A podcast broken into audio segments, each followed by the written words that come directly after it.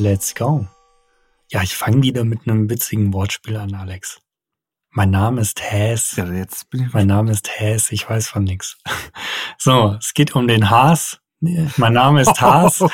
ähm, ich weiß von nix. Und zwar ist das ein CSS-Selektor. H-A-S heißt der. Ja. Und ähm, ich, soll, ich würde ihn jetzt mal einordnen in so einer ähnlichen Kategorie wie den Not-Selektor zum Beispiel. Ja, also Doppelpunkt Not, in dem Fall Doppelpunkt Haas. Has.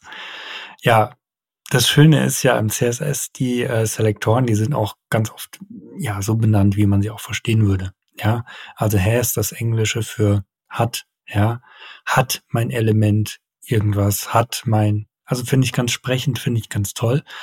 Und ähm, ich finde, also ich bin tatsächlich ein kleiner Fan geworden von diesem Health Selector zuletzt, ähm, weil er eben dann doch vereinfacht gewisse ja, Dinge. Mal ein Beispiel. Ich möchte mal ein Beispiel geben, wo ich zum Beispiel den Health Selector jetzt eingesetzt habe. Ähm, ich habe Lazy Sizes verwendet in den Projekten, die ich eingesetzt habe und habe ganz oft noch einen Wrapper drumherum gebaut. Also irgendwie um dieses Image-Element zum Beispiel habe ich einfach noch ein rappendes Div gehabt. Und dieses rappende Div hat zum Beispiel eine Hintergrundfarbe bekommen. Hatte einfach den Effekt, dass für die Zeit, wo das Bild noch nicht geladen war, eben durch Lazy Loading, hatte ich eben schon mal so eine Hintergrundfarbe, so eine Fläche. Ich habe also gesehen, ah, okay, guck mal, da kommt noch irgendwie was, unterscheidet sich, ist irgendwie eine Fläche, erkennt man, da ist gerade noch ein Platzhalter, ja, so habe ich das verwendet. Und ähm, dafür habe ich eben ja meinen Rapper entsprechend die Hintergrundfarbe äh, gegeben und ja, so, so hatte ich das aufgebaut. Jetzt hatte ich ganz oft den Fall, dass ich natürlich auch mal ein transparentes PNG oder transparentes Bild irgendwie äh, geladen hatte. So was passiert dann. Ne? Mein Rapper hat immer noch die Hintergrundfarbe und die leuchtet dann durch will man eigentlich nicht haben. Das heißt, ich wollte jetzt den Effekt haben, wenn eine bestimmte Klasse gesetzt wird auf meinem Image-Element, in dem Fall Lazy Loaded Klasse, dann möchte ich, dass mein Wrapper die Hintergrundfarbe nicht mehr hat.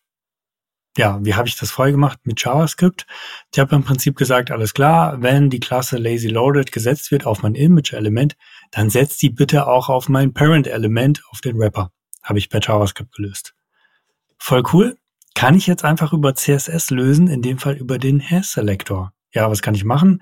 Ich style nach wie vor meinen Wrapper mit der Background Color und sage jetzt, wenn mein Wrapper Doppelpunkt has Punkt lazy loaded, also meine lazy loaded Klasse irgendwie beinhaltet irgendwo im Kindbereich, dann nehme ich die Hintergrundfarbe weg.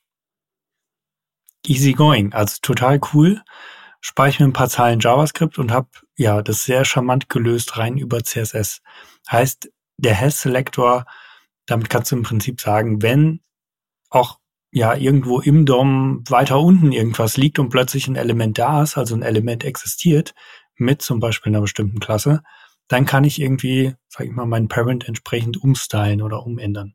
Und das war jetzt so ein Use Case, wo ich zum Beispiel den Hash Selector gerne verwendet habe. Ich hoffe, man ja, kann es nachvollziehen, ganz, so ein bisschen. Ist immer schwierig zu erklären, ne? Aber vielleicht ist die Idee klar geworden. Vielleicht kannst du auch noch ein Beispiel bringen, Alex. Vielleicht hast du auch noch eine kurze. Ja, also der, der riesige Vorteil ist halt einfach, dass du den Parent plötzlich auch mal bedienen kannst. Also häufig ist es ja so, dass man irgendwas ähm, als, als irgendwelche Kindelemente anpasst und sich denkt, ja, jetzt muss ich, äh, eigentlich will ich den, den, den, den Parent will mhm. ich eigentlich anpassen. Ja, da, da, da kommt es ja auch dann häufig dann dazu, dass man plötzlich sagt, okay, ich muss jetzt übers JS nochmal hoch traversieren ja. und muss dann irgendwie da nochmal die Klasse setzen. Ja, super. Herzlichen Glückwunsch. Und eigentlich willst du es ja im CSS lösen und nicht irgendeine Klasse schreiben, nur um dann irgendwelche CSS-Klassen auf einem Click-Event zu setzen. Eigentlich ultra nervig. So, ähm, was ich letztens mal gemacht habe oder welche verrückte Kombi ich hatte, war, ähm, dass ich den Hair-Selector in Kombination mit dem Focus Within äh, mit der Pseudoklasse verwendet mhm. habe. Das war eigentlich ganz spannend tatsächlich. Also da konnte ich dann irgendwie sagen, was ging es dann um? Ich glaube, es ging um ein Menü. Also wenn ich wirklich, ähm, ich konnte meinen, meinen, äh, mein, ich sag mal Level 1 Link auf Active setzen, während ein Unterkindpunkt ebenfalls fokussiert Mhm. wurde. Also sprich, ich konnte mehrere Ebenen gleichzeitig anzeigen mittels äh, Accessibility-Kram und Tastatur und Gedöns, ohne eine Zeile JS zu schreiben. Das war ein mega geiler Anwendungsfall.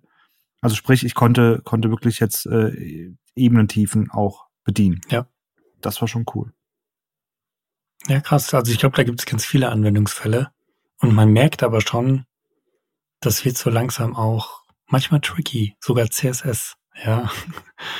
Also wo man dann irgendwie überlegen muss, okay, man kann sich mittlerweile ja echt krasse Sachen auch zusammenbauen in CSS mit Ja. den ganzen ja, Funktionen, die es da mittlerweile gibt und auch Selektoren. Ähm, also ist mittlerweile echt krass viel möglich und man merkt, die Tendenz geht immer mehr Richtung, dass man sehr dynamisch auf gewisse Dinge einfach reagieren kann. Also CSS wird sehr dynamisch äh, oder ist sehr dynamisch geworden in den letzten Jahren, von weg von diesem statischen Styling zu einem wirklich responsiven Styling, was sich automatisch fast an die Oberfläche anpasst, eben durch Hair-Selektoren, durch ähm, die Container Queries, durch solche Geschichten, durch Clamp, durch VW-Units. Das sind alles Sachen, die, ja, sag ich mal, dazu beitragen, dass man am Ende eine Website programmieren kann, die sehr responsiv auf Dinge reagiert. Ziemlich cool, ziemlich cooler Trend. Da wollten wir schon lange hin. Ich finde es gerade sehr schön, äh, das alles auch mal einsetzen zu können, so langsam.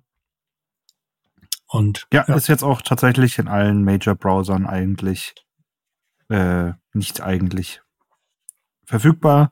Noch nicht ganz so lange, vielleicht auch nicht jede letzte zwei oder drei, noch nicht leider Version, aber die aktuellsten Varianten supporten es. Also in diesem Sinne benutzen, benutzen, benutzen und weiter diesem Adventskalender folgen und Türchen fleißig öffnen. wunderbar. Dann beenden wir das hier. Bis zur nächsten Folge. Bis zur nächsten Folge.